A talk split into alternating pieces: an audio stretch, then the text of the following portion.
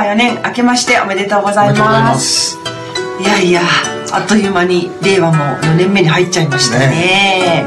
早いもんで。ねえ。にもかかわらず拉致問題は全然進展がないところは本当、はい、歯がゆいところなんですがまずはあの昨年の振り返りをちょっとしてみたいと思います、はい、代表いかがでしたか？えーまあ、あの昨年いろんなことはありましたけども結局動かなくて動かないうちに、まあ、あの最後の最後になってね12月18日に、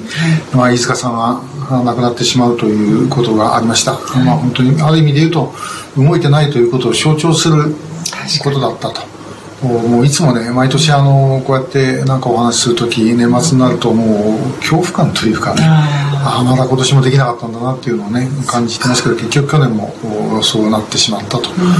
いうことです、まああのともかく今年こそはあということを改めて、まあ、お誓いしたいと。そうですね、はい、さんは？はいあの予備役ブルーリボンの会の活動としてもあのコロナ禍まあコロナが緊急事態宣言が頻発していた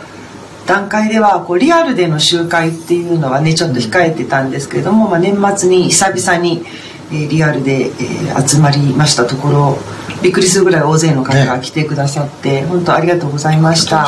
でその時にご登壇いただいたのが前東幕長の川野勝利さんと元空所の織田邦夫さんだったんですけれどもなんかそういった方にも拉致についてああいった公の場で話をしていただけるようになったということは、うんちょっとだけ前進なのかなと。確かにね、うん、それはおそらく前だったらほとんど考えられなかったことだと思うんで。そうですよね、ね、でお二人ともねかなりはっきりと、うん。そうなんです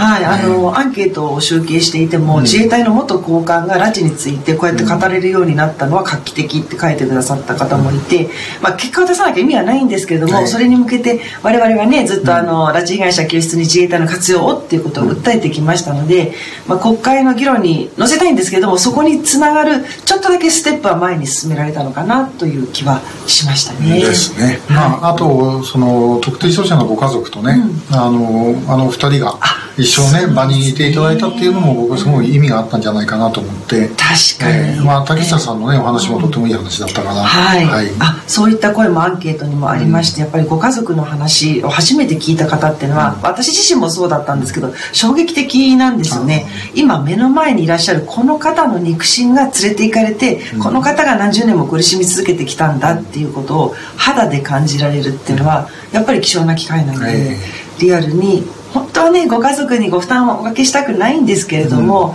うん、そこはちょっと申し訳ないですがやっぱりこの先もご協力いただいてリアルで語りかける場っていうのをこの先も設けていきたいなと思います。ね、ね、まあ、特にね現職とか OB とかね、はいはい、やはり自衛隊の関係者はね、えー、あの直接話を聞いていただければ、うん、またいろんなね思いが当然込み上げてくるだろうと思いますからね、うん、そうですね、で昨年あの平成の自衛官を終えてという著書を出された飯塚康樹さんが、まあ、そのご著書をきっかけに我々の会に入ってくださったんですけれども、はい、で飯塚さんがその現職時代に、うん、えー、っとあの方を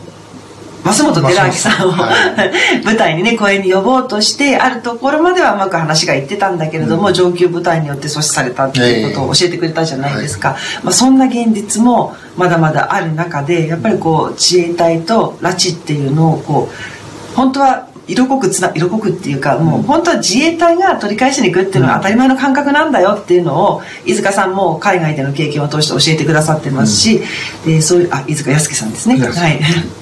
あのそういった日本国内の世論っていうのも作っていかないとやっぱり救出には結びつかないあの、うん、政治を動かせないと思いますので、はいはい、そういった意味でもっともっと我々もアピールを強くしていきたいなと思いますね。すね。あのね笠井さんがあの、恵みへの誓いのね、はいあの夢の中で、ええ、あのご両親があのね、はいはい、を連れていくシーン、うん、あれはやっぱり自衛官がじゃなきゃいけないって言ったんですよ。ね、本当にね、あの日本へ帰ろうってご両親が言ってるセリフを、自衛官に言ってほしいなって思いますよね。ね、そうそうそう「めぐみへの誓い」も去年の振り返りっていう意味では「めぐみへの誓い」というあの野口翔監督の作品が公開されたっていうのも大きかったですよね、はいですね、はい。まああの劇場上映やって、それから今まあ特にねあの総合プロデューサーの松村さんのはい。努力で、えーまあこれからもうどんどんね全国で、えーいろんな集会とか、そういうところでやっていこうと、いうことで、えーまああの今年はまあちょうどコロナ明けじゃないですけどね、はい。あのかなりそこら辺は自由が利くようになると思うんで、えーまあ、全国どこでもいろいろやっていただきたいと思います。ので、これ聞いてる方でもぜひね、やってみようという方ご連絡ください。私もね、あの、高校の同期生とかね、えー友達に声かけて、ね。そのグループでちょっと今度2月に三方あの三鷹で、あ、えーやるんそうなんですか、ね素晴らしい、はい、まあちょっといろんなね、あのそんなに手間かかるわけじゃないから、はい。ねぜひやってもらいたいと思いそうますね。ですね。あの上映できそうだなっていう方はあの制作委員会のホームページを見ると金額とかも書いてありますのでぜひ進めていただきたいと思います。で今お名前の出た松村プロデューサーの言葉ですごく印象に残っているのが東日本大震災の時にあれだけ多くの日本国民が被災地に思いを寄せて何か自分にできることをしようっていうことで行動を起こしたのはやっぱ現場の映像があったからだ。それによってなんか自分事としてあの震災を捉えることができたからだと思う。それに対して拉致は現場の映像がない。けれどもこの「恵みへの誓い」という作品がそれに代わるものとして世の中を動かしていきたいっておっしゃってたんですよね、はいはいで本当にそういった力のある作品だと私は思いました、やっぱりめぐみさんが拉致される現場も衝撃的ですしあと向こうに行ってからの生活の様子がね、今までになく克明に描かれていて、まあ、拉致される瞬間っていうのはその拉致被害者にとってはそこから始まった長い暗いトンネルの入り口でしかなかったんだなっていうことも実感していただける作品だと思います、ぜひぜひこの先もねはい、見ていただきたい。ご覧いただきたいと思います。ね。